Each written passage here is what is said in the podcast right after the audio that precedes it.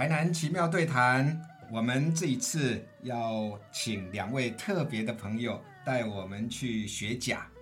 学甲大家都知道，它在我们台南市的北部偏西啊，它是属于大北门地区盐分地带的一部分啊，那也是一个很有历史的地方。呃，两位特别来宾呢，是在我们成功大学中文系留学的留学生。我想先介绍来自马来西亚的郭小双，小双好。啊，议员老师好，各位听众好。还有来自香港的庄佳颖。嗯，议员老师好，听众好。好，呃，小双跟佳颖介绍一下你们自己吧。什么机缘来到我们台南成功大学？当初的是说，正好我是想要读中文系的方面的，然后就发现说有成大的双联学制。所以我就跟随着双联学制过来成大读中文系了。所以你已经来了很多年了。嗯，确实。嗯，那嘉颖呢？嗯，我是在香港大学毕业之后，因为本身想要多看一些关于域外小说的资料，然后刚好知道三清老师还有议员老师都在成功大学，那所以就冒名而来。那么今天我们为什么会特别请两位小双还有嘉颖要陪我们一起去学甲呢？是因为他们专程两个人专程到了学甲去做我们学甲地区的寺庙调查，而且颇有收获。请问你们去学甲的什么地方？我们最初的话是去学甲的慈济宫啊，最有名的慈济宫。嗯，对。那。你们对学甲的慈济宫应该知道，它有呃上白胶的习俗，还有学甲香挂香。是，之前我们去的时候有收集过这方面的资料，然后就想说当地应该有更多庙宇的资料，就想跟庙方看看有没有庙方自有的资料。是我们台南市文化局出版过《大台南文化资产丛书》，其中。很重要的一本，也是第一本，就是我们黄文博校长的《学甲上白胶记挂香》这部书。那么另外呢，也上过我们节目的许宪平老师，他也出版过《学甲镇有应公庙采访录》。呃，相信这个书也都提供你的你们不少帮助吧？是有。那我们这一次是想分享你们在呃学甲庙宇探访的。惊奇的收获，请问你们的收获在哪里？最初的时候，我们刚刚开始去去探访了雪甲地区的慈济宫。等探访完之后呢，我们两个正好是肚子饿，就从啊慈济宫的山门走出去了之后，往右边的中正路在走着。中正路上，对，就想找当地的食物，就是石木鱼来吃。对，然后我们就沿着那条路走着，走到一半的时候，看到旁边有一条巴玉路，然后它的巴玉路刚好两旁的电线杆上都有一张恐龙大将军的神像图，我们就觉得很奇怪，也也很好奇，说为什么会有这样的神明？就跟着那个图案走进去了，然后发现说在转角处的巷子里面。有一间侯府天凤宫，对，然后就陪侍着这座啊恐龙大将军。好，恐龙大将军是在我们台南奇妙对谈，呃，我记得是在三十一集的时候，邱慧莹邱主任曾经带我们去龙旗的文衡殿。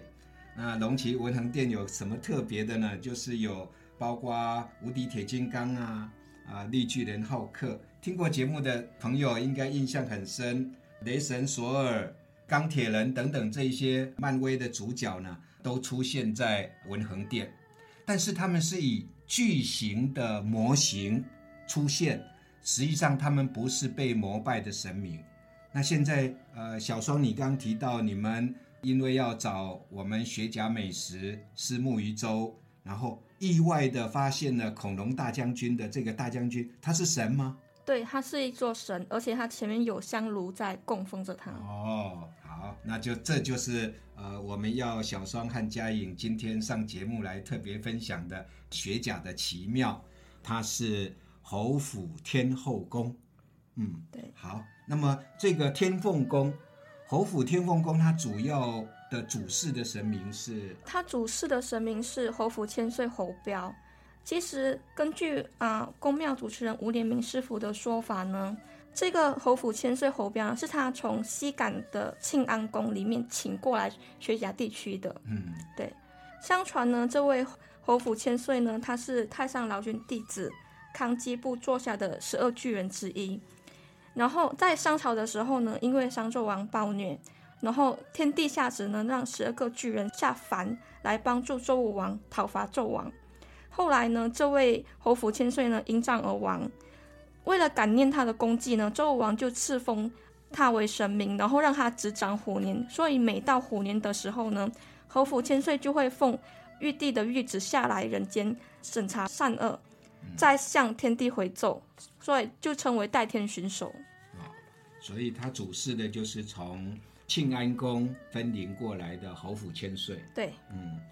那他们。这座天凤宫应应该还有别的呃神明吧？我看那个嘉颖从庙里头取回来的资料，吴连明师傅好像提供你们不少资料，其中还有很多其他的神明。嘉颖要不要补充一下？对它其实那个桌案上面还有呃包府天水，然后活佛三仙姑，哦，所以我们那时候看到的时候，一开始还找不到那一尊大将军其实是哪一个这样子，然后有请吴连明师傅跟我们就是介绍一下这样，而且好像还有鲤鱼公，是有，嗯，好，那我们还是请小双比较完整的为我们介绍。相关的，不管是鲤鱼公也好，尤其是恐龙大将军。好的，根据吴连明师傅说所提供的资料呢，在当时候的时候，民国五十二年的时候，年轻的吴连明师傅呢，他跟他的表弟去西港的庆安宫参加过香，而且正好刚好遇到了鲤鱼公的活动，他就心动想说，想请一尊鲤鱼公回家去供奉。他向鲤鱼公求取，得到了三个圣杯，但是因为鲤鱼公需要用五百块才可以请，但是他因为家境贫穷，所以没有请成功。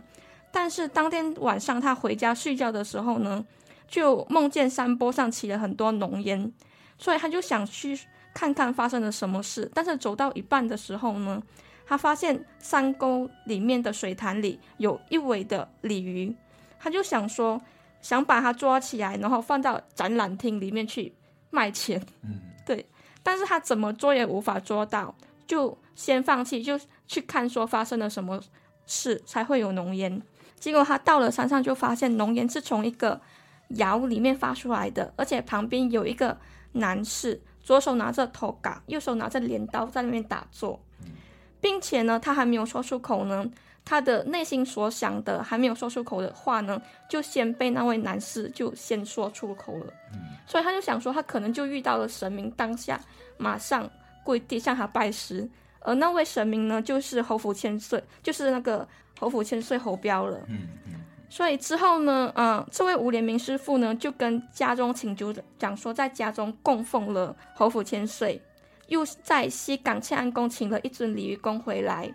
之后再因为有善信的捐赠地，所以就开始了建造那个侯府天凤宫。嗯就开始建庙，对，那也因为建庙，然后主事侯府千岁，所以信众又跟主事的神明又发生一些灵感的事情，是，嗯，然后接下来就要出现我们的恐龙大将军了。来，小双，你继续为朋友们介绍。根据吴连明师傅他的资料显示呢，在民国八十二年的时候呢。吴连明师傅呢，他因为高血压的关系，所以身体是时好时坏的。正巧呢，一位当地战信呢叫蔡新天，他过来天凤宫来关心一下吴连明师傅的病情怎么样了，还顺道要请一尊侯府千岁的分灵回家供奉。但是四天后呢，这位蔡新天说，他每次在家中拜拜的时候呢。三支清香不久就会左右的摆动，就想说是不是神明有什么指示，请吴师傅上门来看。第一次吴师傅上门的时候呢，因为蔡家的神坛在三楼，房子又靠近路边，常常有载着砂石的卡车在经过，他们就想说是不是因为卡车的震动导致的关系，所以他们特地等晚上没事的时候呢，把门窗关好，再向上也是一样。清香是不断的在左右摆动着。然后接着是第二次，第二次的时候呢，蔡新天来跟吴连明师傅说呢，他的儿子叫蔡鸿章，他三点起床上洗手间的时候呢，回到房间看到一只妖怪在他的房间里，全身都是绿色的，所以他当下就吓得大喊救命，有妖怪！把他的爸爸蔡新田和妈妈整个吵醒。接着蔡家的人呢，早上三点跟侯福千岁上香来求一个安心，结果发现神坛下的塑料垫子上呢有一个人形的脚印，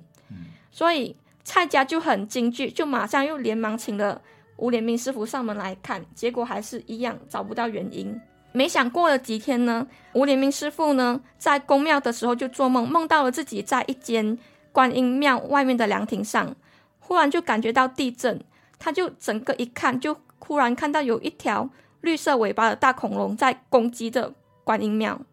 而观音庙里面呢，就有五排披着袈裟的法师在不断的敲木鱼，念着许多神明的名号，像是侯府千岁啊、观音菩萨、阎罗王啊等等的名号。然后接着呢，吴连明师傅呢，他就看到恐龙大将军呢，将那个的尾巴。缠在了宫庙外面的凉亭上，用凉亭呢来攻击这观音庙。当下呢，吴连明师傅呢就从那个凉亭上掉了下来，全身瘫软无力，所以他只能不断的去大喊向神明求救。结果恐龙大将军就听到他的声音，就注意到了他。接着呢，吴连明师傅的头上就忽然出现了一个橘黄色的雷达，在不断的旋转，雷达上有不断的射出七彩的光线，组成了“侯府千岁”四个字，庇佑着吴师傅。然后恐龙大将军看到了雷达，他就想要攻击，就吐出了蓝色的火焰。蓝色的火焰呢，中间就变成圆形的铁条，想要包围住雷达。但是在距离雷达四尺前的时候呢，雷达也发出了橘黄色的火焰。这个橘黄色的火焰呢，中间也变成了一个铁条，两者在不断的对峙，就一直发出了那种啊铁相撞的当当当的声音。最后呢，神明圣道所发出的橘黄色火焰就赢了，恐龙大将军就这样消失了。吴连明师傅当下就认为说，这可能代表着侯府千岁将他收为了座椅。所以我就这个可以简称为“神明大战怪兽”。神明大战怪兽，对，这个是吴连明先生他的亲身的经历，对啊，他叙述的，而且也写在他的书里面。是，嗯，那么之后呢，他怎么样变成被供奉的神明呢？就是据吴连明师傅所说呢，在隔几天之后呢。蔡家的儿子蔡鸿章呢，他就又梦到恐龙大将军呢，他不断的在六甲赤龙山的湖边来回走动，而且最后呢，他又在被缩小供奉在天凤宫。吴连明师傅当下听到就觉得说，可能这代表说恐龙大将军他本身是一个吃素的神明，而他想要被供奉在侯府的天凤宫。嗯，所以他吃素。对。哦这也合乎我们对恐龙的印象啊。是，那所以从那个时候开始，我们的天凤宫就开始供奉起了恐龙大将军。是，那这跟信众的孩子当时半夜里头的呃睡不好觉等等，中间是有关的。这会不会是跟小孩有关呢？应该很有可能，因为我记得我们那个时候为什么会突然对这个感兴趣，就是因为我觉得电线杆看到的那个怪兽的形象，嗯，很像我自己小时候看到的哥吉拉电影，因为它也是站着的，然后血盆大口，然后两只小手在胸前，那所以我们那时候就觉得一开始以为可能是一个玩具的一个广告，但是后来我们就是顺着看一看，就看到前面有那个指向天凤宫的一个路牌。那我们就心想，既然都来到了，那不如就看一下为什么他会在这里贴一个小广告，然后上面又写着“侯府天凤宫”。那所以我觉得也有可能是 因为，如果这样算回去，那个年份，呃，哥吉拉的电影其实在那个时期还蛮流行。那也有可能是小孩子，呃，日有所思，那可能夜里就。跟神灵再有一个沟通也说不定，这样也也许是这样，但是实际上又有吴连明老师他们的某种现身说法，嗯啊，所以又不单纯是来自于一个三岁的孩子的口述，嗯啊，不是这样子啊。啊，这实在是太有趣了！没想到我们台南奇妙真多，还出现了恐龙大将军。那么关于恐龙大将军，现在你们去到现场有看到他的金身吗？有也是像嘉颖刚说的，像跟那个一九九一年台湾上映过的电影，好像叫叫什么嗯，叫六度空间大水怪。啊、那个主角哥吉拉，他的样子确实很像吧？确实是很像，但嗯是因为我们那时候也没有立刻上网找回当时的那个电影的资料，但是我印象中好像是哥吉拉应该是黑色的，但是它的那个是呃深绿色的，嗯，对。好，那关于这个金身的部分呢，小双再为我们做补充一下，就是现在被供奉在现场的这个恐龙大将军的金身。嗯，根据吴连明师傅他的资料说呢，这具恐龙大将军的金身呢，他们就是根据一九九一年台湾上映的哥吉拉电影中的主角哥吉拉来打造的，因为他们想要为恐龙大将军来塑金身来放在啊、呃神庙里面去供奉，但是因为他们是在梦中梦到，也不能啊、如何跟那个雕刻师说出口，所以就正好那个蔡鸿章。他就说他在超商里面看到了恐龙大将军，结果他们几个师傅过去一看呢，原来是哥吉拉的玩具，所以吴连明师傅就干脆将哥吉拉玩具带给了那个雕刻师，让他根据哥吉拉来雕刻恐龙大将军的金身。所以基本上呢，哥吉拉跟恐龙大将的形象是很相似的，就是有两个小短手，然后再有一个尾巴，然后在腿部很粗壮，是直立的恐龙形态。是是是，好，真是呃有趣的一个学甲奇妙。是，那么我想很高兴今天有来台南成功大学留学的小双还有嘉颖，分别来自马来西亚和香港。那么他们也来到台南之后呢，也这么认真的到我们学甲的地区啊、呃去了解寺庙跟民俗。节目的最后，是不是请两位针对你们的学甲之行发表一点感想？小商先请。啊、好的。其实当初我来学甲去探访资料的时候呢，其实是没有想到说公庙会收集到有关于那么多有关于神明的资料，而且会收集成册，并且广发给善信。因为在我的国家马来西亚的话，基本上我们的国家的善本呢，只会有一些关于因果报应啊，或者是听人劝善的书籍，反而关于神明传说啊，或者是神明的灵验事迹，一般上是不多的。嗯，对，所以这是一个我比较惊异的点。然后接下来请嘉颖来谈一下。呃，因为香港本身是以基督教或天主教为主的，那所以我来到台南，呃，无论是在学甲或者是在台南市市中心或中西区那一边，我都看到很多的就是传统的庙宇。那我个人是觉得还蛮惊奇的。然后那一次去到学甲，居然发现就是说，哎，可能一个类似怪兽这样子的形象，原来也会有人把它当真，然后把它真的是放在那个神坛上面，还拿香去供奉它。对我来讲是一个非常奇妙的体验。是非常高兴小双跟嘉颖今天能够上我们节目啊、来分享他们在学甲田野调查的所得，也非常感谢听众朋友今天的收听，希望大家有空到我们虱目鱼的故乡，到学甲去吃虱目鱼粥，去看看我们的呃学甲慈济宫。